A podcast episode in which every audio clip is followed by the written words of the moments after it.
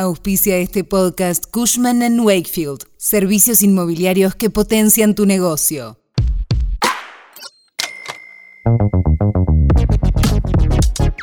La idea detrás de cualquier proyecto de inversión es generar valor y rentabilidades por encima del costo de capital, pero el juego financiero en un contexto inflacionario sabemos que no es sencillo. Por eso hablamos con José Da Pena, director de la Maestría en Finanzas de la UCEMA, para que nos explique las claves de qué hay que tener en cuenta para invertir en proyectos rentables y obtener ganancias. Lo escuchamos enseguida.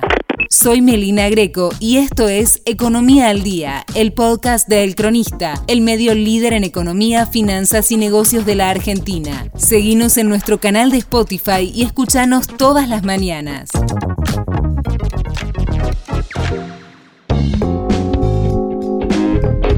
¿Cómo decide una empresa si lleva adelante un proyecto de inversión? Principalmente a través de el análisis de rentabilidad yo debería invertir en proyectos que realmente generen una rentabilidad que sea apropiada para mis intereses y sobre todo que sea consistente con la expectativa de ganancia que tengo. Yo no puedo, por ejemplo, financiarme al 100% anual e invertir en un proyecto que me genera el 80% anual. Es decir, la idea detrás de cualquier tipo de proyecto de inversión es poder generar valor.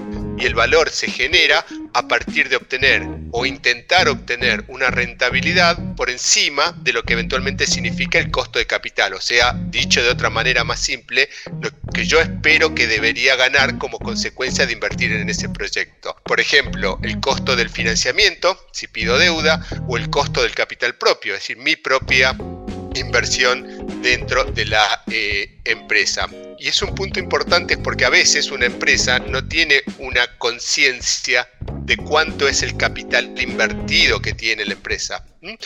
Uno a veces hace un plazo fijo y para hacer un plazo fijo necesita saber cuánto va a rendir ese plazo fijo, para lo cual necesita necesita saber cuál es el capital. Yo no puedo saber en una empresa cuánto estoy ganando como rentabilidad si no tengo algún tipo de aproximación a qué capital tengo invertido. ¿Qué rol juega el manejo financiero para aprovechar inversiones y posibilidad de financiamiento? Bueno, el punto es que en un contexto en el cual tenemos una inflación acumulada al menos hasta el mes de julio con las proyecciones que hay de aproximadamente el 115% anual, y con un entorno en el cual tenemos cepo eh, cambiario, es decir, hay restricciones o hay tipos de cambios diferenciados y hay restricciones de acceso al mercado de capital, el rol financiero pasa a jugar un rol muy, muy importante.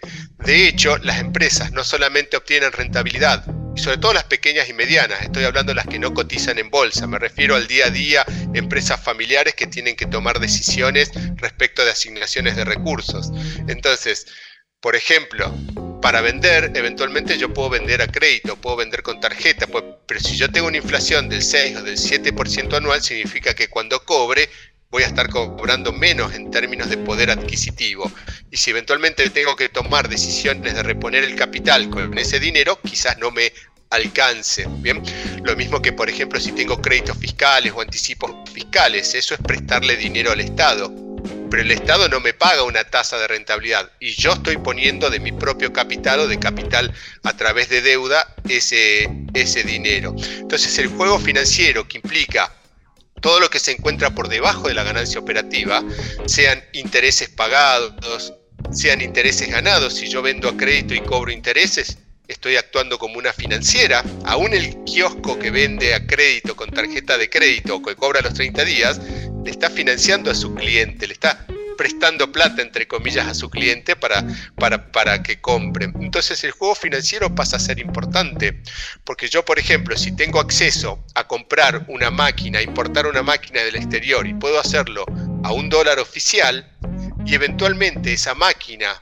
va a integrar mi capital y esa máquina tiene un valor de mercado a un dólar de mercado, ya por el juego financiero estoy ganando, porque la deuda que eventualmente tengo está subsidiada, me están pagando parte de esa deuda, mientras que ponerla a trabajar significa obtener una rentabilidad sin pagar el costo del capital. Entonces el juego financiero, que son los intereses, las ganancias de capital o pérdidas, el excedente que coloco, es decir, con un entorno inflacionario del 7%, no puedo dejar en caja ni un día dinero en efectivo, porque estoy perdiendo dinero. Y si de la misma manera que eh, existen fondos de money market, es decir, un poco de sofisticación en el mercado financiero, y para eso justamente intentamos transmitir conocimientos, es para poder evitar dejar dinero sobre la mesa. Es decir, que cada. Y parte del desafío, por un lado, es producir, prestar servicios, y parte del desafío es poder gestionar apropiadamente en los activos de la firma, tanto en la parte de qué hago con esos activos, compro máquinas, invierto en fondos, o los pasivos, cómo hago para financiarme a una tasa que me resulte conveniente para mis intereses económicos. Entonces, ¿cuándo una empresa puede decir que realmente está siendo rentable? Una empresa puede decir que está siendo rentable cuando está creando valor. Creando valor significa, suponte que yo comprase manzanas a 100 pesos. Si para crear valor debería venderlas por lo menos a 100 pesos. Es decir, porque si no estoy destruyendo. Si vendo manzanas a 90 pesos, compro a 100, pierdo 10. Con el capital sucede lo mismo, nada más que en lugar de comprarlo lo alquilamos. Con la deuda financiera se paga una tasa de interés.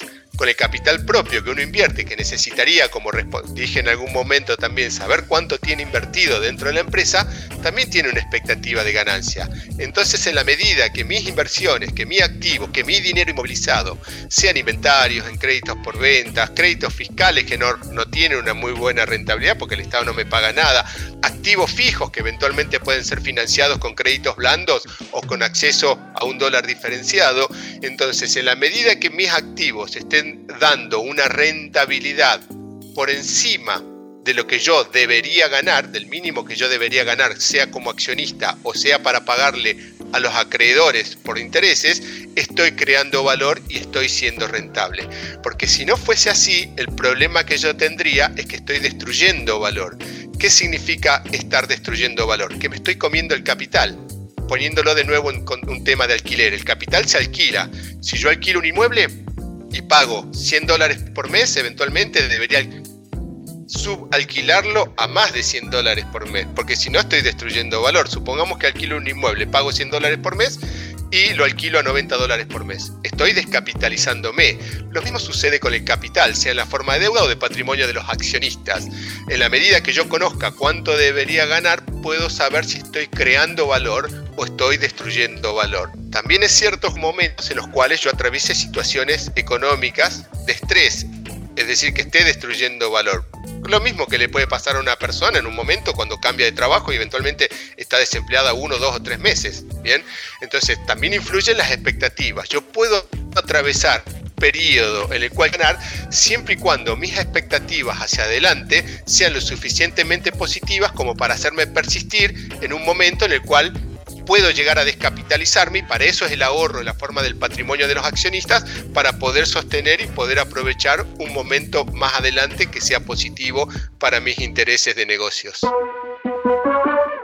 Esto fue Economía al Día, el podcast de El Cronista. Seguinos en nuestro canal de Spotify y escuchanos todas las mañanas. Y si te gustó el podcast, podés recomendarlo. Texto Juana Posbelchicán. Coordinación periodística Sebastián de Toma. Producción SBP Consultora. Hasta la próxima.